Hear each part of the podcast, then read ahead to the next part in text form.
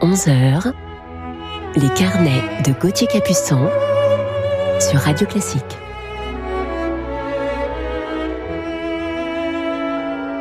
Bonjour à tous et bienvenue sur l'antenne de Radio Classique dans notre émission du week-end. Je vous propose encore aujourd'hui de nous retrouver pour une heure de musique avec de la musique lyrique, symphonique, pianistique, d'époque romantique et classique. Et puis on terminera avec mon coup de cœur du jour qui m'est très cher pour nous fixer dans une période beaucoup plus contemporaine. J'espère que vous apprécierez à sa juste valeur le langage extrêmement lyrique et poétique de ce compositeur. Mais avant cela, commençons ce matin par du piano avec deux grands interprètes.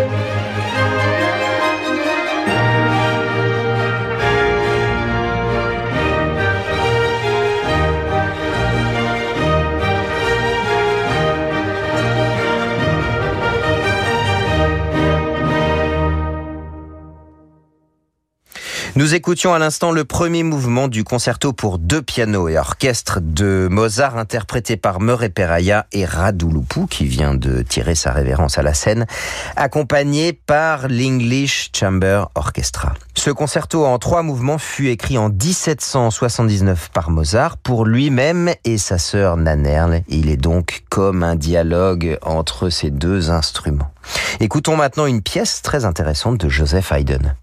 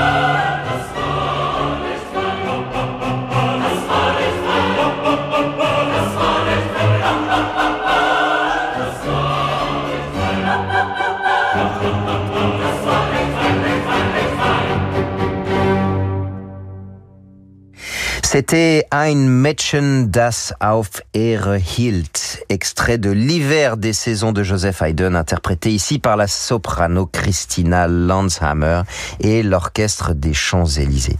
C'était notre œuvre lyrique de la matinée. Oui, il n'y a pas que Vivaldi qui a écrit une œuvre pour fêter nos saisons. Cette pièce est issue de l'oratorio profane Les Saisons, composé entre 1799 et 1801 dans des conditions difficiles, car Haydn était malade et d'un âge déjà très avancé. Il était alors considéré par ses compatriotes viennois comme étant le plus grand compositeur de son temps. Et c'est au retour de son séjour en Angleterre qu'il décide de composer des oratorios dont le premier sera La Création. Un certain baron Gottfried van Swieten lui proposera l'idée de faire un oratorio sur un poème intitulé Les Saisons. Au départ, euh, Haydn, réticent, se laissa ensuite convaincre, puis dut se battre pour imposer ses idées car on lui demandait d'insérer des bruits et crissements d'animaux dans son œuvre, notamment des coissements de grenouilles qui causaient évidemment certaines tensions entre le compositeur et le commanditaire. Bref, Haydn arriva tout de même à insérer de manière remarquable des chalumeaux de berger, des bourdons de cornemuse, des grésillements de grillons, chants d'oiseaux et jusqu'à l'orage étourdissant. Sans doute, tout cela préparera Beethoven pour composer sa pastorale dix ans plus tard. Dans un court instant, nous écouterons une œuvre symphonique toujours sur Radio Classique. Bonjour, c'est David Abiker. Chaque week-end, je partage vos messages, vos souvenirs, vos émotions musicales. N'attendez plus, écrivez-moi à david.abiker at radioclassique.fr et je lirai vos messages à l'antenne. 16h, 19h, votre week-end Radio Classique avec David Abiker. Eh, devinez qui j'imite Va falloir être à l'heure, hein, parce que c'est pas comme ça qu'on va y arriver. Attends, attends, attends. Si c'est pour vous tourner les pouces au bureau quand je suis pas là, hein, bah c'est pas la peine de. Ça va, ça bosse dur? Euh, pa- patron, qu'est-ce que vous faites là? Mais vous ne deviez pas aller chez Renault pour la révision de votre voiture? Si, mais je vois pas le rapport.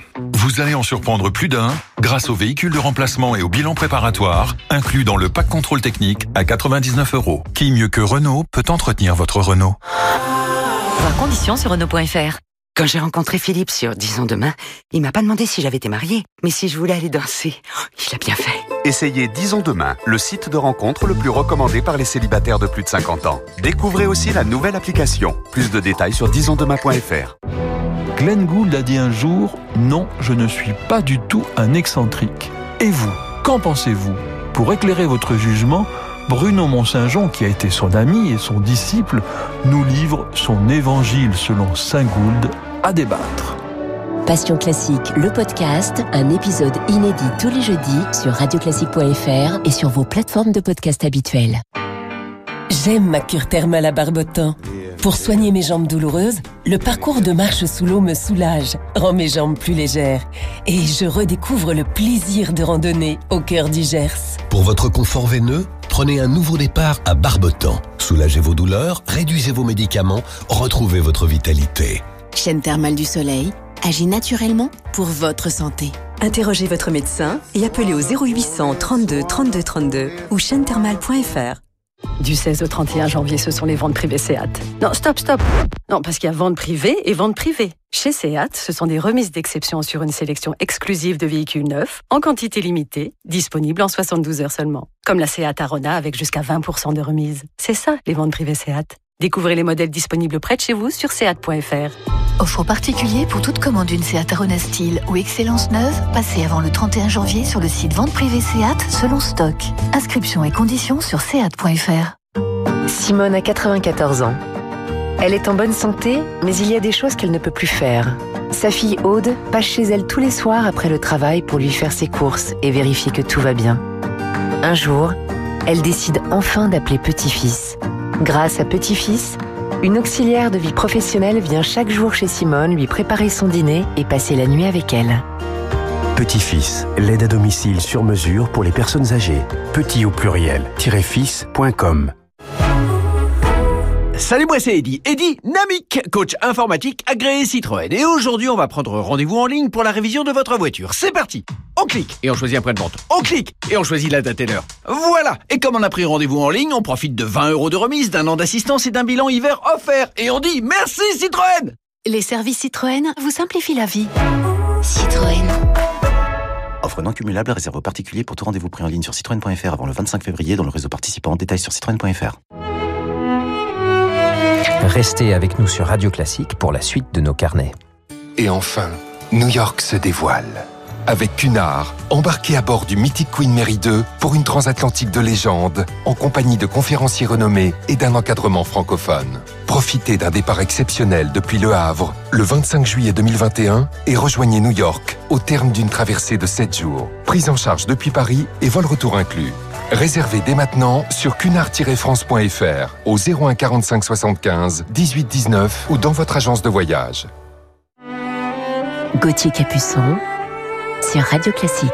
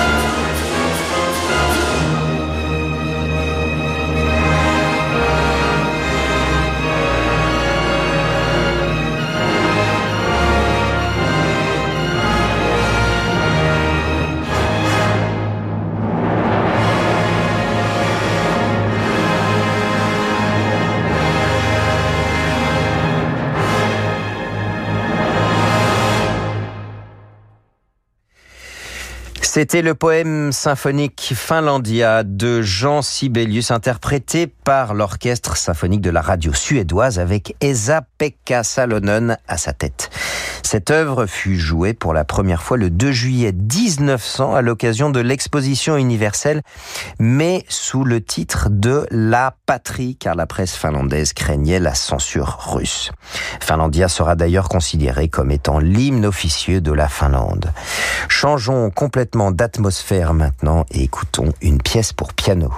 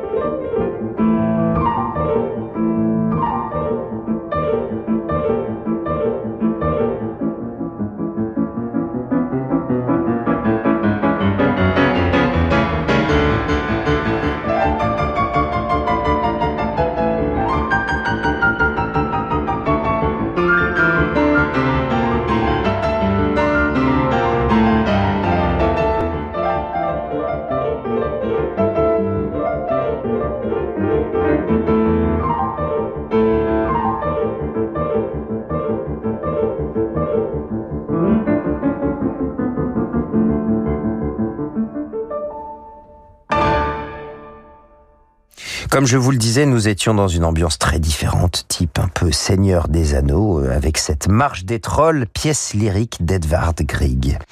On débute cette pièce avec une basse obstinée formée d'un ré, d'un la incessant qui mime le pas un peu lourd des nains qui reviennent sans doute de la mine après une dure journée de labeur. Puis arrive une mélodie plus calme, plus sereine, très surprenante, presque elfique.